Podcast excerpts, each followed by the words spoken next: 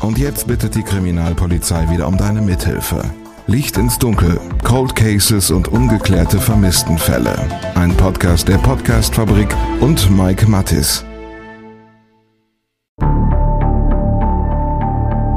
Licht ins Dunkel. Cold Cases und ungeklärte Vermisstenfälle von hier. Einen wunderschönen guten Tag zusammen. Herzlich willkommen zu Licht ins Dunkel. Wir sprechen über Cold Cases und über ungeklärte Vermisstenfälle. Heute geht es um einen Fall aus dem Jahr 2017, also noch nicht ganz so lange her. Damals, im Juli 2017, ist der 29-jährige Abdullah Rezan Sharkici in einer Shisha-Bar in Oldenburg verschwunden. Heute gehen die Ermittler davon aus, dass er ermordet worden ist.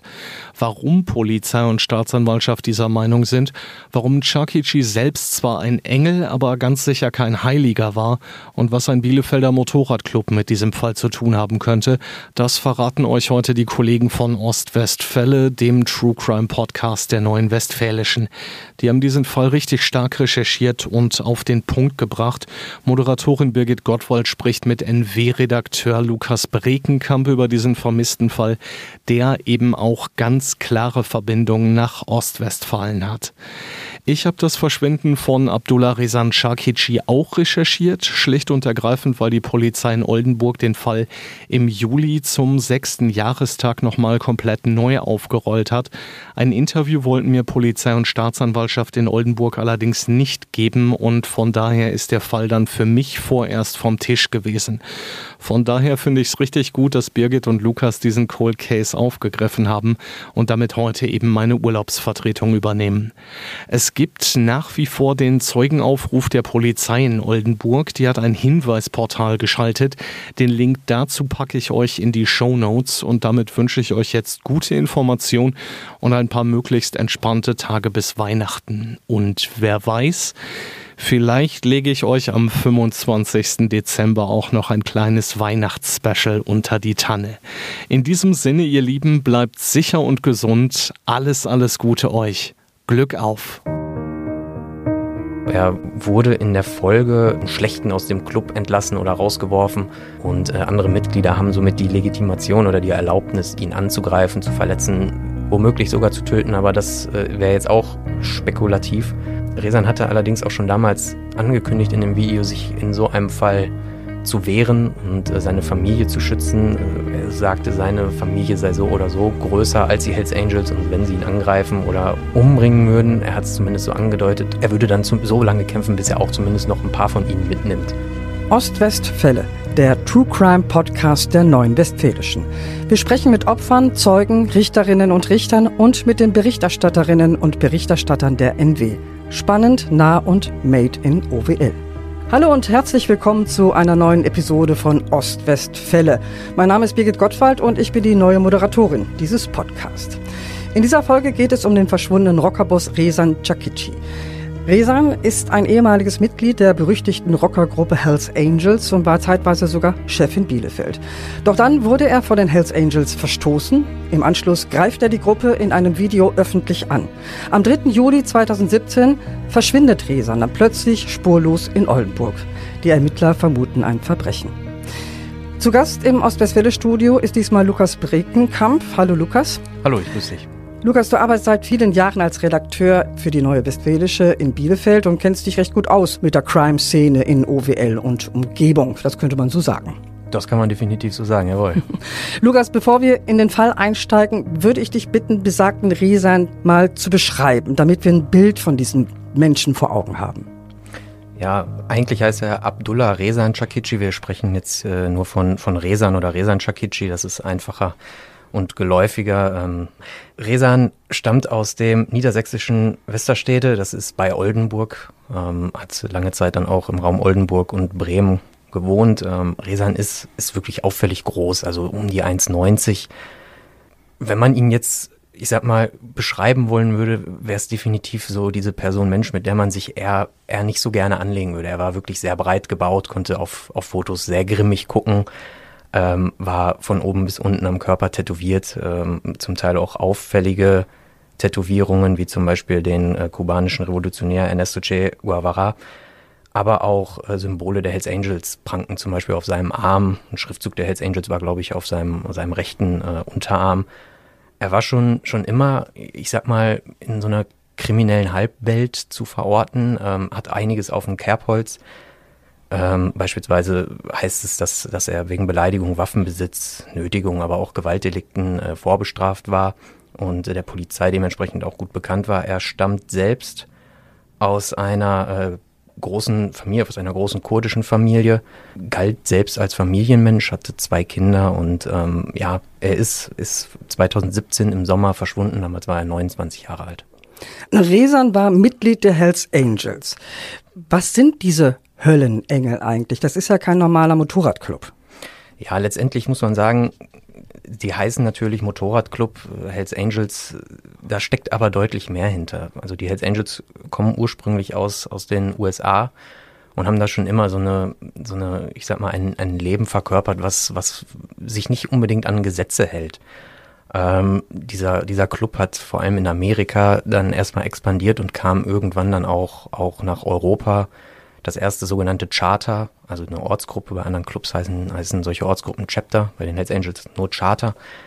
Ein erstes Charter hat sich dann in Hamburg gegründet. Ähm, da gab es dann auch mehrere Zwischenfälle, sodass das Charter verboten wurde, aber dennoch haben sich in der Folge weitere, weitere Ableger ähm, gegründet. Ähnlich ist das auch mit, mit anderen Clubs, die aus Amerika kommen. Ein Beispiel wären hier die Bandidos, die ähm, ebenfalls von den, aus den USA nach Deutschland gekommen sind, hier expandiert haben und ja, jetzt, ich sag mal, so eine Art Vormachtstellung im, im, in der kriminellen Halbwelt einnehmen. In, Im Zusammenhang mit Rockerclubs wie den Hells Angels, wie den Bandidos fallen häufig Drogendelikte, das Rotlichtmilieu, Waffen, Gewalt natürlich auch. Das ist, ähm, das ist ein großes Thema. Also Rocker gelten als, als sehr gewaltaffin.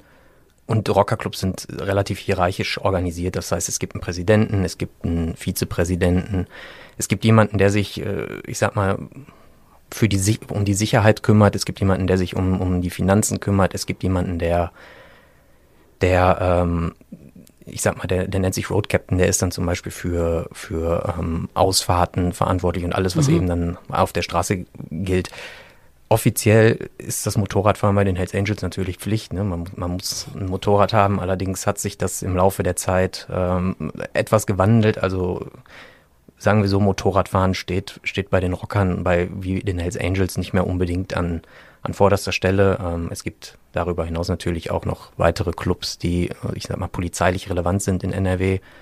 Das sind eben den Hells Angels und Bandidos, die Outlaws, die auch aus ähm, Amerika beziehungsweise den USA kamen und beispielsweise auch noch die Freeway Riders, das sind ein wirklich deutscher Club, die sich aus in NRW gegründet haben und vor allem auch in NRW vertreten sind.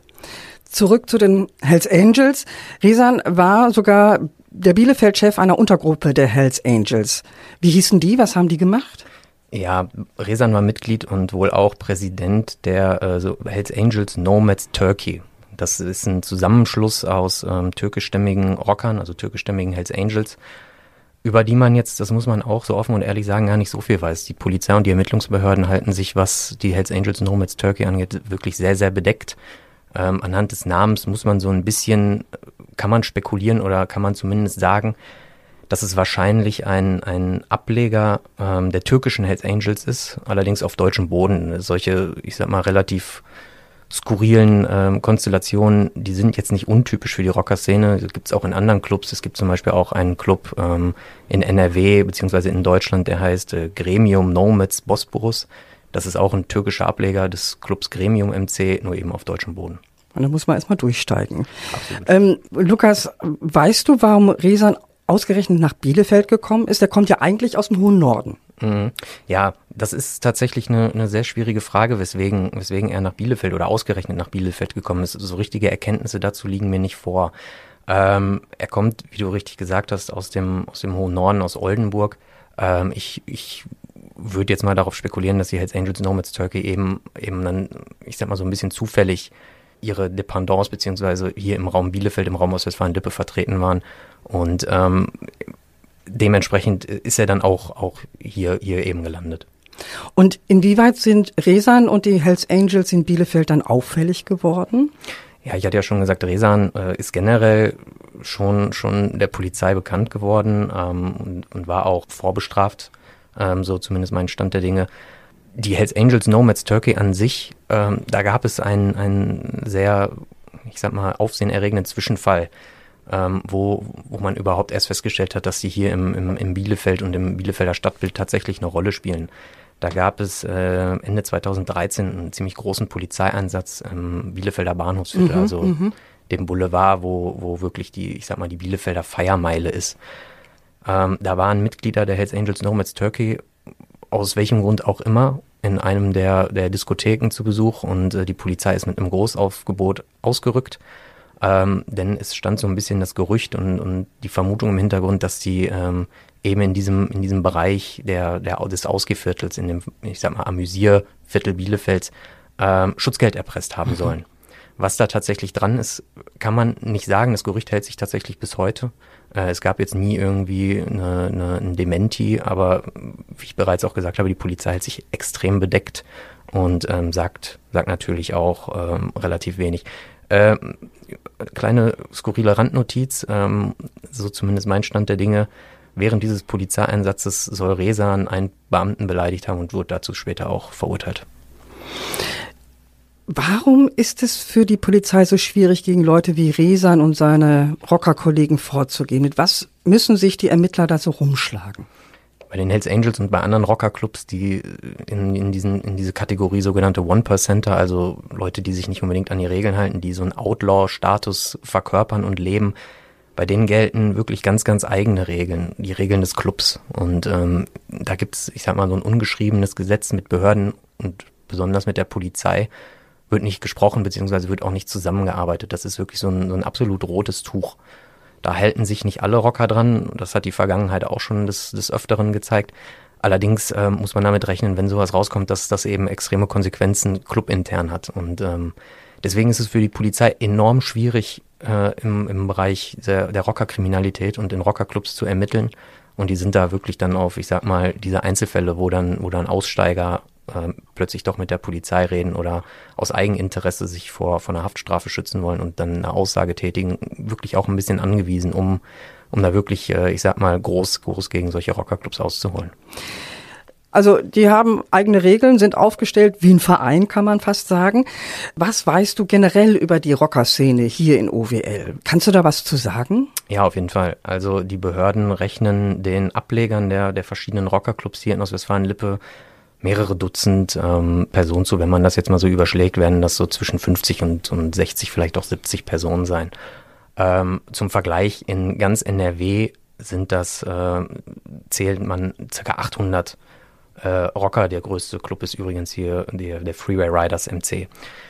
Wir in Ostwestfalen-Lippe haben ähm, mehrere Ableger von, von diesen, ich sag mal, relevanten, polizeilich relevanten Rockerclubs. Zwei der Freeway Riders, ähm, die Hells Angels haben in Bielefeld äh, einen Charter, beziehungsweise vielleicht sogar zwei. Da ist es auch so ein bisschen, bisschen verworren. Äh, da sind die Strukturen nicht so ganz durchsichtig aktuell. Und wir haben ähm, den Brothers Guard MC. Das ist äh, ein Club, der sich um, um rechten YouTuber gegründet hat und ähm, ich sag mal, vielleicht nicht so in die Kategorie Hells Angels reinfällt, aber für die Polizei dennoch, ich sag mal, polizeilich relevant zu sein scheint. Früher hatten wir noch ähm, Ableger vom Gremium MC, von den Outlaws und auch von den United Tribunes. Das sind allerdings nochmal was Gesondertes. Das sind so ja, Rocker-ähnliche Gruppen. Die fahren nicht unbedingt Motorrad, sind eher so als Street-Gang zu bezeichnen, tragen aber Kutten und haben dieselben, dieselben äh, Hierarchien. Äh, zudem gab es hier in Ostwestfalen-Lippe durchaus mehrere, mehrere ähm, Ereignisse, Zwischenfälle, wie auch immer man es nennen mag, wo man auch nochmal wirklich äh, eindrucksvoll gesehen hat, wie es um die Rockerszene hier, hier steht. Da kann man äh, zuerst sogar nennen, dass vor, vor guten zehn Jahren ein sehr, sehr großes Begräbnis für, für einen ehemaligen Hells Angels Präsidenten mhm. in Bielefeld gab. Ähm, gegen den gab es im Nachgang auch Vorwürfe, er könne ein V-Mann gewesen sein. Die wurden Ach, von verschiedener Seite, ja. ähm, von verschiedener Seite aufgemacht. Äh, was da letztendlich dran ist, wie gesagt, kann man nicht sagen. 2016 gab es noch einen größeren Polizeieinsatz, weil es angeblich innerhalb der Hells Angels zu Konflikten kommen sollte. Und da sollte es dann, äh, so hat es zumindest damals in der Presse gestanden, sollte es zu einem, ja, ich will nicht sagen Aussprache, das klingt noch harmlos, aber wie gesagt, der Konflikt sollte in Bielefeld geklärt werden. Wenn man jetzt allerdings so ein bisschen im Nachgang guckt, dann ist da relativ wenig dran. Wahrscheinlich wollten einfach nur mehrere Rocker, die Bielefelder Rocker ähm, besuchen und wurden dann allerdings äh, kurz, kurz vor dem, kurz vor dem äh, Ableger beziehungsweise dem Clubhaus abgefangen von der Polizei und äh, in einem sehr, sehr großen Manöver durchsucht und, und äh, ich sag mal gefilzt. 2018 äh, gab es nochmal einen Zwischenfall, der, der auch wirklich, ich sag mal, ein bisschen brisanter ist. Da sollen ähm, Hells Angels-Mitglieder eine Polizistin äh, in ihrem Auto verfolgt und von der Autobahn abgedrängt haben. Oh. Da ging es so ein bisschen, ich, ich, ich spekuliere jetzt mal so ein bisschen, ich sag mal, um, um persönlich, ein bisschen was Persönliches mhm. in Anführungszeichen. Ähm, ja, und 2021 kam es zu einem bundesweiten, oder nicht bundesweiten, aber zu einem Verbot der Bandidos in Westdeutschland. Genau. Mhm. Und ähm, wir hatten zu dem Zeitpunkt ein relativ frisches äh, und neu gegründetes, äh, eine neu gegründete Gruppe im Raum Delbrück, also Raum Paderborn. Ähm, da wurde das Clubhaus dementsprechend auch durchsucht. Es wurde meines Wissens nach ein Motorrad dort beschlagnahmt. Ähm, das Clubhaus ist ziemlich weit auf dem Land, ähm, ist meines Wissens nach auch noch immer im, äh, ebenfalls beschlagnahmt worden. Äh, also man sieht, dass, dass die Szene hier tatsächlich auch vertreten ist und eine gewisse Rolle spielt. Und äh, dann hatte ich eben ja auch den, den Brothers MC genannt, das äh, Brothers Guard MC, Entschuldigung. Das ist ein Club, der sich um, um einen relativ bekannten rechten YouTuber gegründet hat, bei denen relativ häufig ziemlich große Partys stattfinden, wo dann ähm, Personen kommen, die so ein bisschen in dieser in dieser ähm, ja, Staatsdelegitimierer-Szene, also dieser Szene, die aus den Corona-Protesten entstanden ja, ist. Ja. Zuerst sind Rechtsextreme kommen. Vor kurzem hatten wir ähm, Besucher, die, die zu den Nachtwölfen in Deutschland, also den, den Putin-Rockern, den sogenannten Putin-Rockern gehören. Und ähm, ja, zuletzt, das muss man hier auch äh, erwähnen, gab es eine Razzia gegen Mitglieder der Hells Angels in Bielefeld. Ähm, da soll es um um ein äh, Körperverletzungsdelikt sowie, ja, ich sag mal, eine Art Entführung gegangen sein. Da hat ein, ein Mann ähm, Vorwürfe gegen den, den Präsidenten aus Bielefeld erhoben, die auch in die Richtung V-Mann und, und Zusammenarbeit mit der Polizei ging oder soll, soll die erhoben haben und daraufhin soll dieser im Clubhaus, äh, der Mann, äh, mit Baseballschlägern schwer verletzt worden sein. Ja, stimmt, da auch groß in der NW. Richtig, genau. ganz mhm. genau. Da sind die Hintergründe noch so ein bisschen unklar. Der Rockerboss und, und weitere beteiligte oder mutmaßlich beteiligte Rocker sind untergetaucht. Die Ermittlungen laufen da noch. Ähm, da kann man jetzt noch gar nicht genau abschließend sagen, was, was an den Vorwürfen dran ist und welche Hintergründe da tatsächlich äh, zu, diesem, zu diesem Zwischenfall geführt haben sollen. Generell kann man allerdings von der Rockerszene in Ostwestfalen sagen, dass sie verglichen mit anderen Regionen doch ein bisschen ruhiger sind. Also wir haben hier nicht so dieses, dieses, äh, was in den Medien gerne mal als Rockerkrieg bezeichnet wird, wo dann, wo dann verschiedene Mitglieder unterschiedlicher Rockerclubs aufeinander losgehen oder so. Das haben wir hier nicht. Also es ist, es ist ein bisschen, bisschen ruhiger. Mhm. Zurück zu Resan und den Bielefelder Hells Angels. Resan war eigentlich ein hohes Tier bei den Höllenengeln, doch 2014 kam es dann plötzlich zum Bruch mit der Gruppe. Er wurde rausgeschmissen. Warum? Ja, da ging es vor allem darum, so hat es Resan in einem Video, was wir auch eingangs äh, angesprochen haben, äh, gesagt, äh, um seine, seinen kurdischen, ja, ich sag mal, Hintergrund. Er war sehr stolzer Kurde und hat vor allem in sozialen Medien auch, ähm, ich sag mal, viele pro-kurdische Dinge gepostet oder und sich auch sehr pro-kurdisch eben, eben äh, geäußert und verhalten. Und das ist wohl, so sagt es Reza, an anderen Hells Angels nicht besonders gut aufgekommen. Es gibt ja in der Türkei immer diesen, diesen, ich sag mal, großen Konflikt zwischen, zwischen, äh, ich sag mal, nationalistischeren Türken und, und äh, den Kurden. Das ist denen nicht gut, gut aufgestoßen, sag ich mal. Die haben ihn aus dem Club geworfen und Resan hat in der Folge ein, ein, ja, ein Video veröffentlicht, wo er, ich sag mal, nicht mit den Hells Angels abrechnet, aber diese doch durchaus, durchaus angegriffen hat. Wie genau und mit welchen Konsequenzen, weil das war ja schon eine gefährliche Geschichte, was er da sich geleistet hat. Ne? Absolut. Also mit den Hells Angels legt man sich eigentlich nicht gerne an, um es mal so zu sagen. Ähm, Resan hat in dem Video, ja, beleidigt ist es vielleicht nicht, aber er hat da wirklich die Hells Angels, ich sag mal, ein bisschen, ein bisschen runtergemacht. Er, er, er hat, hat die Hells Angels für den Grund des Rauswurfs angegriffen, hat den öffentlich gemacht, was eigentlich auch so eher unüblich ist, das zu machen. Ähm, er hat sich über, über die, den Rauswurf natürlich beschwert und dass es nicht geht, dass, dass man äh, ihn rausschmeißt, nur weil er eben stolzer Kurde ist. er hat äh, die Hells Angels dann auch tatsächlich auch so ein bisschen als Rassisten oder Faschisten bezeichnet, zumindest die, die ihn rausgeschmissen haben. Er hat auch unter anderem deutlich gemacht, dass ihm der Club nicht so viel bedeutet wie, wie seine Religion, beziehungsweise wie sein Dasein als, als Kurde. Sagen wir es einfach mal so. Er wurde in der Folge tatsächlich auch für, ja, man, man nennt es so sozusagen vogelfrei. Das ist so eine Bezeichnung im Rocker-Milieu, die genauer out in bad standing heißt. Das heißt, man wurde im Schlechten aus dem Club entlassen oder rausgeworfen und äh, andere Mitglieder haben somit die Legitimation oder die Erlaubnis, ihn anzugreifen, zu verletzen, womöglich sogar zu töten, aber das äh, wäre jetzt auch spekulativ. Ähm, Resan hatte allerdings auch schon damals angekündigt in dem Video, sich in so einem Fall zu wehren und äh, seine Familie zu schützen. Äh, er sagte, seine Familie sei so oder so größer als, als die Hells Angels und wenn sie ihn angreifen oder, oder ich sag mal, umbringen würden, er hat es zumindest so angedeutet, dann deutet er an, er, er würde auch, ähm, er würde dann zum, so lange kämpfen, bis er auch zumindest noch ein paar von ihnen mitnimmt. Ähm, es hört sich wie eine Kriegserklärung an. Ja, so, das, das, das hört sich tatsächlich auch so an. Also so muss man es vielleicht auch sogar ein bisschen interpretieren. Ähm, und er hat sich damit natürlich auch auf in enorme Gefahren gebracht. Das muss man jetzt auch so offen sagen, weil man spricht öffentlich eigentlich nicht schlecht über die Hells Angels. Da gab es schon Fälle, in die, ich sag mal, die extrem geendet sind. Da gibt es ein Beispiel in Berlin. Da ähm, gab es Konflikte zwischen einer Person und dem Präsidenten der Hells Angels. Ähm, und diese Person hat sich sehr abwertend gegenüber die Hells Angels, gegenüber dem Präsidenten, gegenüber seiner Familie geäußert und hat ähm, sich auch öffentlich, ich sag mal, ein bisschen äh, lustig gemacht mhm. über, über die Hells Angels und ja, runtergemacht. Ja, man, ist sehr kompliziert. Es gab auch so persönliche Fäden zwischen denen. Auf jeden Fall endete dieser Fall darin, dass ähm, der Mann in einem Berliner Wettbüro ermordet wurde mit mehreren Schüssen. Ähm, da kam ein ganzes Rollkommando in dieses Wettbüro rein, ähm, sind direkt gezielt zu ihm hingegangen und haben ihn mit mehreren Schüssen am, am Kartenspieltisch getötet. Ähm, der Fall ist bekannt als der Berliner äh, Wettbüro-Mord. Mhm. Da gab es auch ein extrem langes, extrem langes ähm, Gerichtsverfahren beziehungsweise einen extrem langen Prozess, der dann letztendlich auch zu, zu langen Haftstrafen für die ähm, für das gesamte Hells Angels Charter da in, in Berlin, beziehungsweise das im Grunde fast gesamte Hells Angels Charter in Berlin geführt hat. Lukas, weißt du eigentlich, was mit der äh, Gruppe hier in Bielefeld passiert ist, wo Resan der Chef war? So genau weiß man das nicht. Also es gibt da die Vermutung oder das Gerücht, dass äh, die Gruppe so ein bisschen in sich zusammengefallen ist, als äh, Resan rausgeworfen wurde.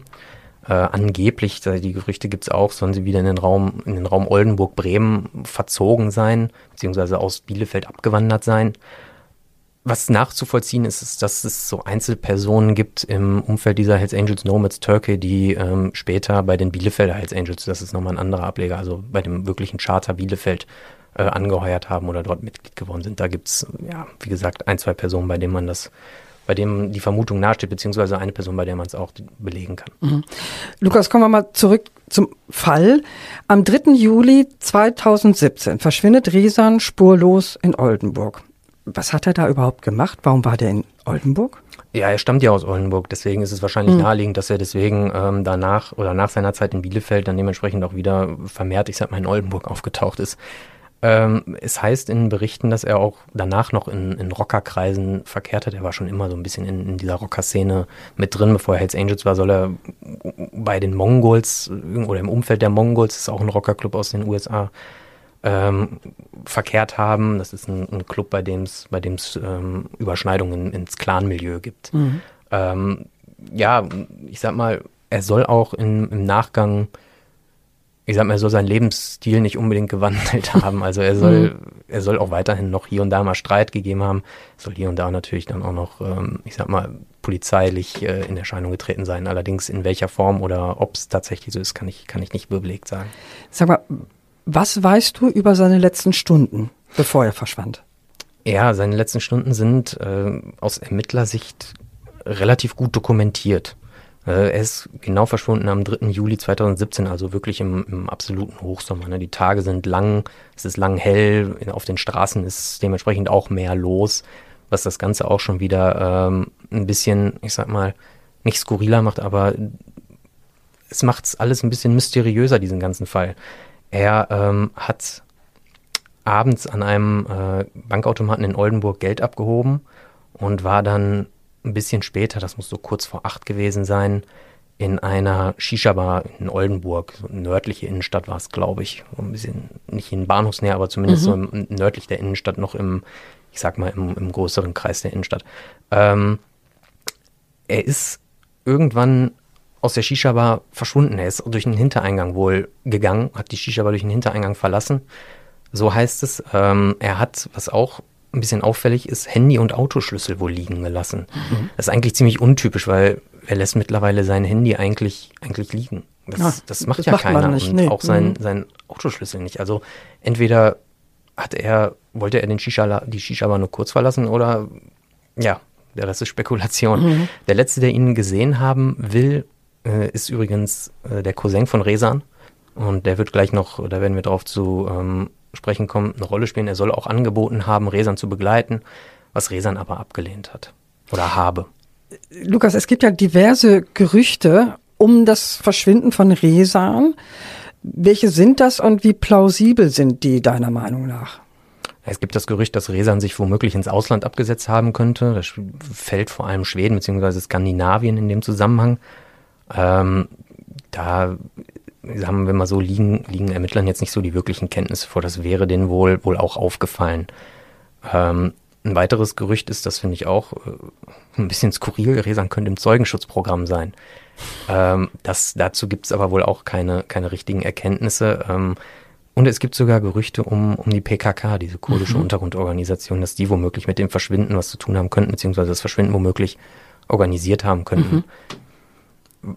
Aber nichts Genaues weiß man nicht. Nee, da weiß man nichts Genaues. Das, ähm, es gibt eben sehr viele Gerüchte um sein Verschwinden. Die Polizei hat auch Kenntnis von diesen verschiedenen Gerüchten, aber keine konkrete Spur, die da hingehen. Also die Polizei geht weiterhin von einem Verbrechen aus.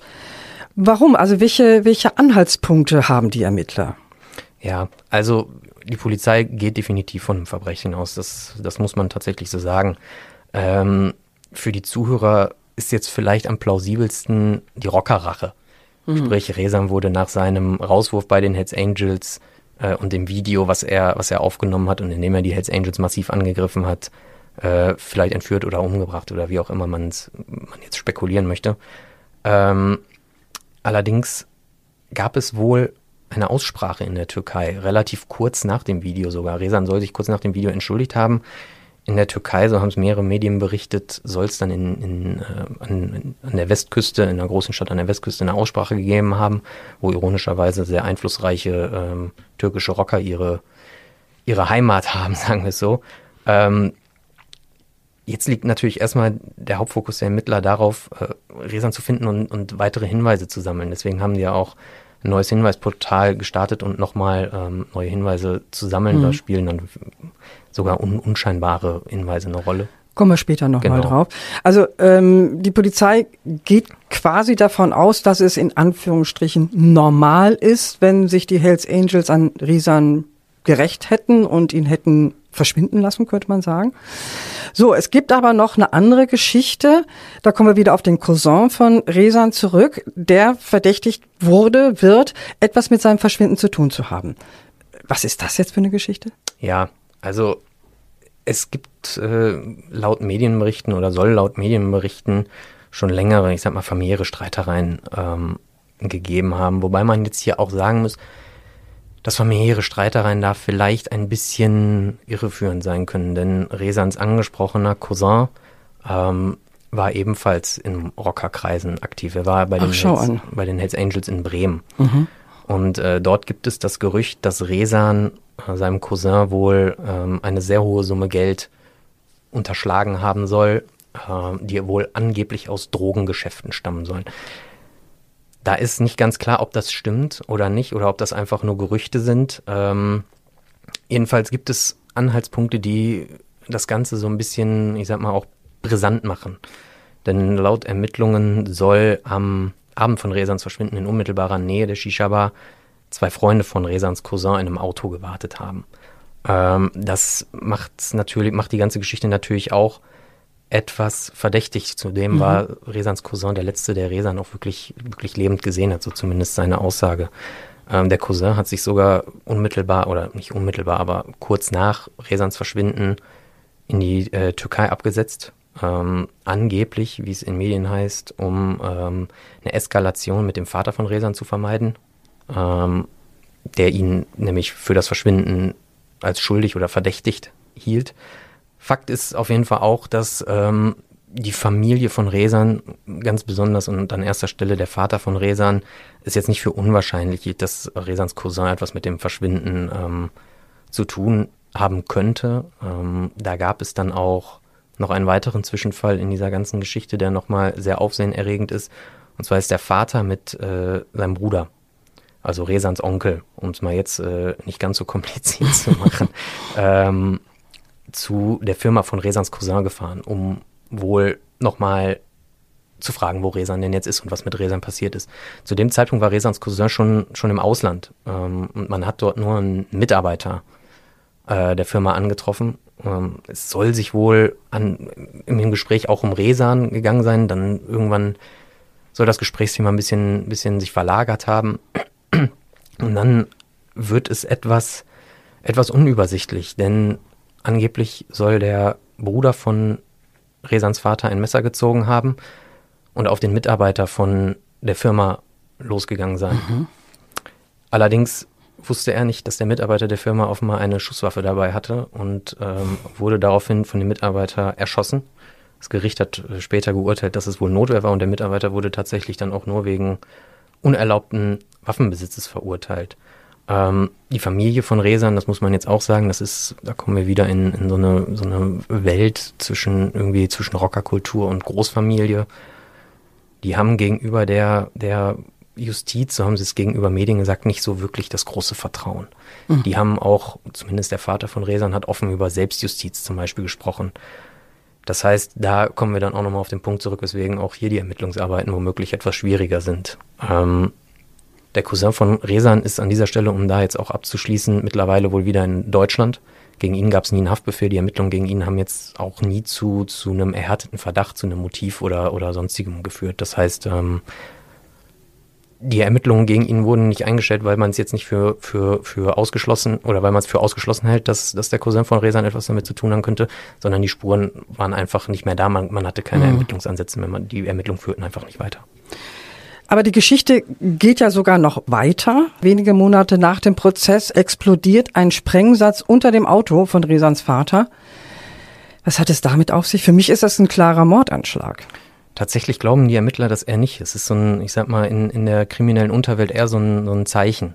Ähm, die haben unter seinem, seinem Wagen, ja, ich glaube, es war eine Handgranate, auf jeden Fall ein Sprengsatz äh, ist, ist detoniert unter dem Wagen von, von Resans Vater. Ähm, es wird als Drohung gewertet. Hätte natürlich auch anders ausgehen können. Allerdings sind die ähm, genauen Umstände unklar. Es gibt keine Täter, keine Tatverdächtigen. Hm. Äh, solche Drohungen kann man jetzt aber auch offen sagen, ähm, wären jetzt in der, innerhalb der Rockerszene nicht neu. Okay, es scheint wirklich schwer zu sein, äh, in dieser Szene überhaupt ermitteln zu können. Der Fall Resan ist mittlerweile ein Cold Case. Lukas, wann wird so ein Fall überhaupt zu einem Cold Case? Ich glaube, eine genaue Definition, wann ein Fall zu einem Cold Case wird, gibt's nicht. Das heißt, man sagt nicht nach irgendwie einem Jahr Ermittlung, okay, nee, äh, jetzt, jetzt ist es ein Cold Case, sondern es geht viel mehr darum, welche Spuren hat man noch, welche Ermittlungsansätze hat man noch. Wenn man alle Ermittlungsansätze abgearbeitet hat und nichts Neues mehr gefunden hat, keinen, ich sag mal, keinen, nichts mehr, wo man sich, woran man sich äh, irgendwie abarbeiten könnte oder welcher Spur man nachgehen könnte, dann werden, ich sag mal, man sagt so schön, die Akten geschlossen und äh, man, man setzt beispielsweise auch noch, vielleicht ergeben sich weitere Spuren im Laufe der Zeit, aber äh, die Priorität liegt dann erstmal auf den neueren Fällen, denn äh, aus Ermittlersicht gilt so ein bisschen dieses, ich sag mal, dieses Sprichwort neu vor alt. Mhm. Und wie stehen die Chancen, dass so ein Cold Case doch noch aufgeklärt wird? Naja, wir sehen relativ häufig, dass es nie ausgeschlossen ist, dass ein Cold Case ähm, geklärt wird. Da kommen verschiedene, verschiedene Faktoren äh, ins Spiel. Da zum einen vielleicht neue, neue Ansätze, vielleicht entscheidet sich jemand, der noch nicht mit der Polizei gesprochen hat, mit der Polizei zu sprechen. Vielleicht äh, ist die Technik mittlerweile weiterentwickelt, um Spuren, die, die vor geraumer Zeit gefunden wurden, mittlerweile genauer auszuwerten. Das heißt, die Hoffnung sollte man vielleicht nie verlieren, auch wenn es sich jetzt ein bisschen, ein bisschen blöd anhört, aber Hoffnung, dass man einen Cold Case löst, die gibt es natürlich immer. Und wie geht's jetzt weiter im Fall um das Verschwinden von Resan? Ja, die Polizei hat, wie gesagt, ähm, die Vermutung, dass es wohl ein Verbrechen gibt, beziehungsweise ein Verbrechen hinter dem Verschwinden mhm. steckt. Ähm, passend zu seinem, passend hört sich jetzt auch gemein an, aber zu seinem Jahrestag am 3. Juli äh, 2017, beziehungsweise in diesem Jahr 2023, hat die Polizei in Oldenburg ein neues Hinweisportal auf äh, der Polizei-Homepage Niedersachsen ähm, eingerichtet. Ähm, dort können sich Zeugen melden, auch anonym. Die Polizei ruft explizit dazu auf, Fotos, Videos etc. von Resan ähm, einzusenden. Die Polizei sagt nämlich auch, es könnte jeder Schnappschuss eine neue Spur bringen, egal wie, ja, wie, wie unwichtig er vielleicht erscheint. Das könnte ein Selfie sein, es könnte vielleicht auch ein Gruppenfoto sein. Das würde die Ermittler oder das, das würde den Ermittlern womöglich auch schon helfen. Wenn ihr also neue Hinweise habt in Sachen Risan Chakichi, auch wenn ihr denkt, das ist jetzt nicht wirklich wichtig, geht trotzdem auf das Portal. Vielleicht ist eure Beobachtung ja der kleine, alles entscheidende Hinweis. Bis heute fehlt von Resan Chakichi jede Spur. Wie konnte der Ex-Rocker an einem Sommerabend mitten in der Oldenburger Innenstadt so einfach verschwinden? Mit einem neuen Hinweisportal hoffen die Behörden, diese Frage endlich zu beantworten. Kann der passende Hinweis sechs Jahre später noch gefunden werden? Das war's für heute mit den Ostwestfällen, dem True Crime Podcast der Neuen Westfälischen.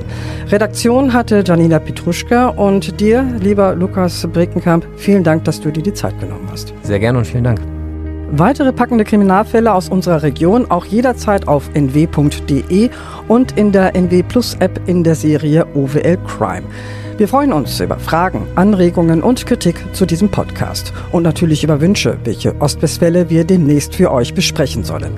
Schreibt uns eine E-Mail an podcasts.nw.de. Mein Name ist Birgit Gottwald. Bis bald. Licht ins Dunkel.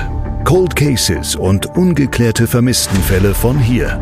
Eine Produktion von Mike Mattis und der Podcastfabrik. Ein Blutbad an Heiligabend in Gütersloh, ein Giftmord in Bielefeld oder ein Femizid in Preußisch-Oldendorf. Die schlimmsten Verbrechen passieren unmittelbar vor unserer Haustür. Im Podcast Ostwestfälle gehen wir den Verbrechen auf die Spur. Wir sprechen mit Strafverteidigern, mit Journalistinnen und Journalisten, die die Fälle Monate, teilweise sogar jahrelang begleitet haben. Ostwestfälle, der True Crime Podcast der Neuen Westfälischen. Jetzt auf nw.de und überall, wo es Podcasts gibt.